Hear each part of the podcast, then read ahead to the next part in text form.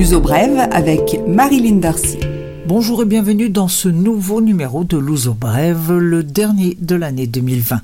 Une année marquée par l'épidémie de Covid et avant toute chose, un petit rappel des règles en vigueur pour la période des fêtes de fin d'année. Elles sont placées sous le signe de la restriction. Il n'est en effet pas possible de changer de municipalité ou de conseilios, et cela jusqu'au lundi 4 janvier, 5 heures du matin. Le couvre-feu diurne à partir de 13 heures est en vigueur jusqu'à cette date, et le couvre-feu nocturne à partir de 23 heures jusqu'au 7 janvier. Au moment de la rédaction de ce Louzo Brève, nous ne savons pas encore si l'état d'urgence sera prolongé ou non, et s'il l'est, quelles modalités seront appliquées. Les chiffres de la pandémie au Portugal sont repartis à la hausse après la calmie relative de Noël. Le mercredi 30 décembre, on enregistrait 6049 nouveaux cas de Covid et on déplorait 79 décès. En ce qui concerne les nouveaux cas, il y a eu plus de tests réalisés que pendant les fêtes de Noël, ce qui explique sans doute ce chiffre élevé de cas détectés. Les spécialistes évitent de tirer des conclusions hâtives sur la base de ces constats.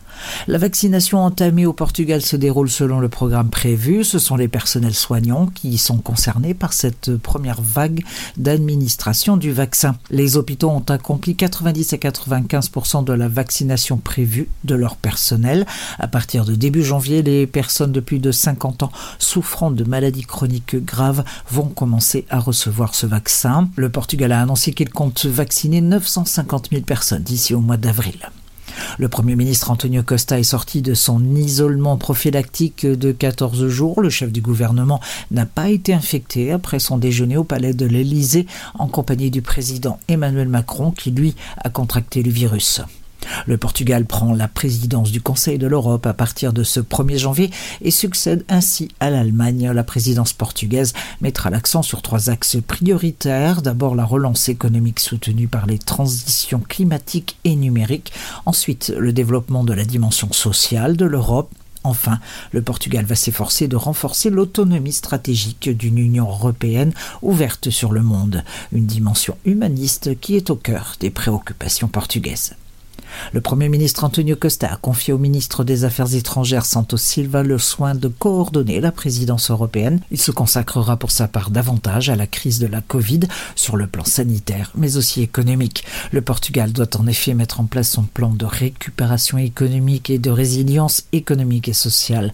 La première partie de l'aide européenne pour faire face à la crise Covid devant être attribuée dès ce début de 2021. L'abattage de plus de 500 sangliers et chevreuils sur le domaine Herdade de Torbella à Zambuja continue à provoquer des remous. La tuerie a ému les Portugais alors que la battue menée sur une réserve de chasse close ne laissait aucune chance aux animaux. Le ministre de l'Environnement, João Pedro Matos, a renouvelé son intention de réviser la loi de la chasse et de renforcer les contrôles sur le terrain.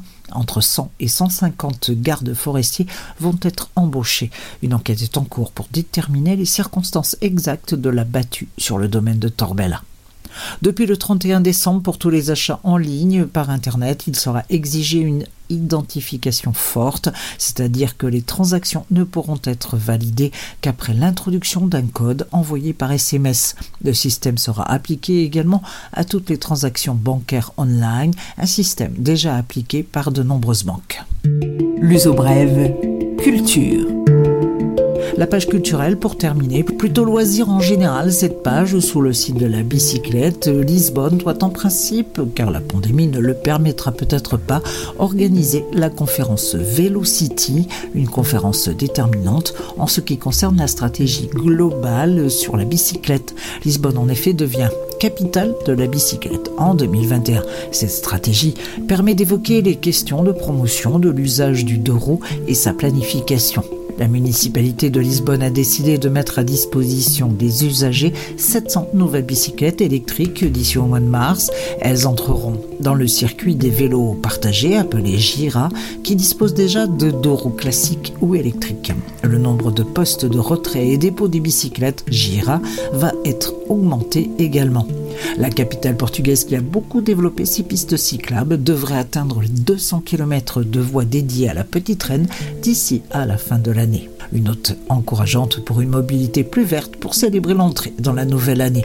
Il me reste donc à vous souhaiter une année belle et bonne. Souhait particulier à l'équipe TSF, partenaire technique du Louzo Brève, en particulier Jean-Félix et Joachim Deyas.